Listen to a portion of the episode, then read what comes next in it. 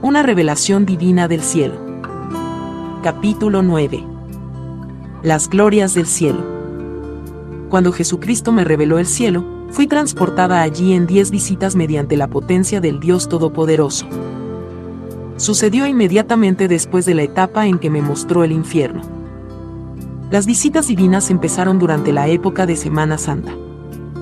Jesús se me apareció de 2 de la mañana a 5 de la mañana durante 30 noches y me mostró el destino de los que lo rechazan.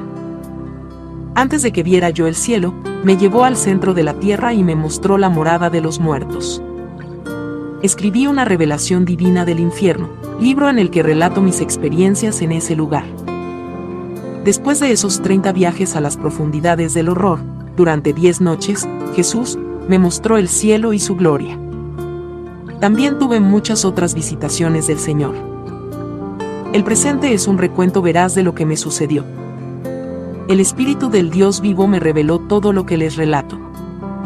Cuando Jesucristo me llevó en esos viajes, quedé fascinada porque en el cielo no hay aflicción ni muerte ni sufrimiento. En el cielo solo hay gozo, paz, felicidad y el fruto del Espíritu por todas partes. Quedé fascinada también por los millares de ángeles de Dios que había allí. Algunos tenían alas, otros no. En cada uno de mis viajes al cielo observé que los ángeles siempre estaban ocupados. Ellos realizaban tareas y se encargaban constantemente de cada detalle. Me pareció que cada ángel tenía sus deberes particulares y ciertos trabajos que realizar pero todos siempre alababan a Dios y llevaban a cabo sus obligaciones en forma feliz según se ocupaban de sus asuntos. Todos los ángeles se ocupan constantemente de sus obligaciones. Por ejemplo, cuando llegan nuevas almas al cielo, los ángeles las reciben e inmediatamente las ayudan a cruzar el río de la vida. Ellos luego las escoltan a un lugar en el que otros ángeles les proporcionan las vestiduras de salvación, que son los mantos de justicia. Entonces los guías angelicales las conducen a la habitación de las coronas, en la que a cada persona se le pone una corona. Todo ello se hace en un orden hermoso y perfecto. Los ángeles son perfectamente felices mientras lo hacen. Nunca vi campanas en el cielo, aunque las oía sonar constantemente. Me contaron que cada vez que sonaba una campana era porque en ese momento se había salvado un alma en la tierra. A eso se le llama las glorias del cielo. Muebles celestiales. Observé que durante mis viajes al cielo había visto hermosas mesas. No sé cómo describirlas adecuadamente. A veces he visto en la tierra juegos de muebles de estilo victoriano o de algún otro estilo con diseños elaborados en sus piezas. Probablemente al dar un paseo hayamos visto tales piezas hermosas, como una mesa recostada a una pared u otra con un jarrón o un libro sobre ella. Pues en el cielo vi mesas de ese tipo por todas partes, aunque diseñadas y elaboradas con mucha más exquisitez. Allí también había libros por todas partes, así como muchas otras cosas. Registros celestiales. Amados hermanos, sean conscientes de que cada vez que ofrenden dinero, cada vez que den sus diezmos, todo lo que hagan para la gloria de Dios quedará registrado en el cielo. Me acuerdo de esto muy bien porque cuando el Señor me mostró su gloria y su poder, ello produjo en mi mente una impresión indeleble. Durante mis viajes, me di cuenta de que muchos ángeles llegaban al cielo con informes procedentes de toda la tierra. Iban a cierta habitación que tenía un ángel registrador a su cargo. El ángel mensajero leía el informe y el ángel registrador le preguntaba, ¿Testigo? ¿Viste suceder esto? Cuando se confirmaba el informe se anotaba en un libro. Esos libros se llevaban finalmente al trono de Dios. Pero primero tenían que pasar por un proceso especial. Me acuerdo vívidamente que el Espíritu del Señor se movía constantemente en el cielo, mucho más de como lo hace en la tierra. Los sucesos en la Tierra siguen el modelo de lo que ocurre en el cielo, aunque los acontecimientos terrenales son solamente pálidos reflejos de los del cielo. En el cielo abunda una música increíble, las alabanzas sin impedimento y otras glorias que los de la tierra no pueden jamás imaginarse. Dios quiere que las personas lo alaben. Desde el principio de Génesis hasta el final de Apocalipsis Dios expresó su deseo de que una familia lo amara. mientras usted lee este libro, acuérdese de que el cielo es un lugar que Dios ha preparado para los que lo amamos. Algún día yo iré allí. Algún día usted irá allí si nace de nuevo, si se ha arrepentido de sus pecados y si tiene a Jesucristo en su corazón. Él puede limpiar sus pecados mediante su sangre preciosa. Permítame hablarle de la sangre del Cordero, de la preciosa sangre de Jesús. La sangre que limpia. Describí con anterioridad las habitaciones de registro, pero ahora quiero describir otro aspecto. Había varios ángeles sentados en cierta sección de las habitaciones de registro. Tenían cubetas de oro delante de ellos. Esto es también parte de las glorias del cielo. Delante de los ángeles había montones de libros. Parecía que algunos de los marcadores dentro de los libros eran mensajes de la tierra. Cada mensaje tenía que ser examinado por un gran ángel registrador. Vi a otros dos ángeles que traían mensajes procedentes de la tierra. Un nuevo mensaje venía cada vez que alguien nacía de nuevo y había sido salvo genuinamente de sus pecados al aceptar a Jesucristo en su corazón. Cuando alguien se arrepentía sinceramente de sus pecados y le pedía a Jesús que fuera su Salvador y Señor, quedaba registrado que dicha persona le había entregado su vida al Señor. Cada uno de los ángeles con cubetas de oro tomaba un libro del montón. Cara Angel tenía en su mano lo que parecía un paño manchado de sangre. El paño rojo tenía una mezcla de gloria, luz y poder. No era sanguinolento ni nada parecido. Era hermoso. Cara Angel colocaba delante de él el libro seleccionado y, empezando por la primera página, limpiaba el registro escrito con el paño manchado de sangre. Guiado por Dios, el ángel borraba la historia vieja de ese pecador y registraba que él o ella recientemente había nacido de nuevo. Yo, yo soy el que borro tus rebeliones por amor de mí mismo, y no me acordaré de tus pecados. Isaías 43:25 Hijos, la palabra de Dios es verdadera. Dios de veras perdona nuestros pecados. Fue tan hermoso ver a los ángeles lavar las páginas. Aleluya, Dios borra la lista de cada uno de nosotros.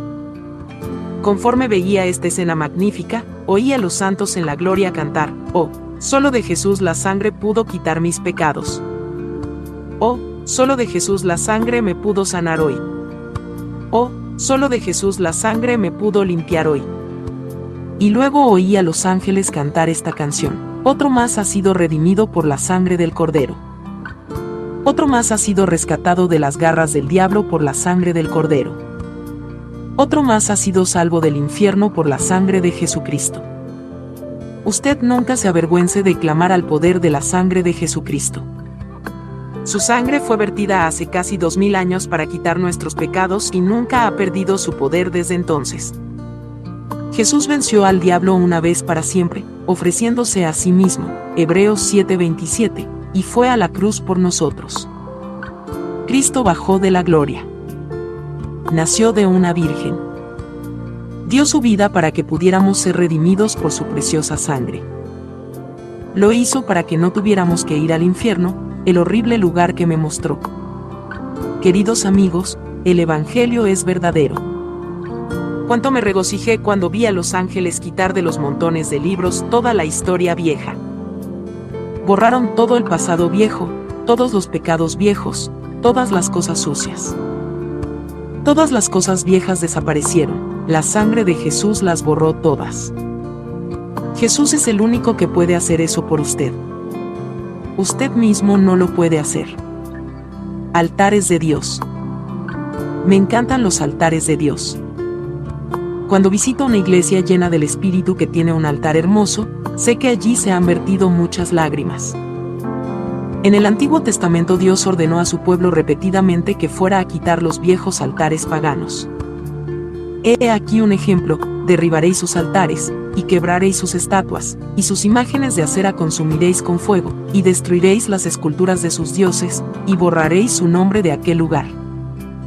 No haréis así a Jehová vuestro Dios. Deuteronomio 12, 3 al 4.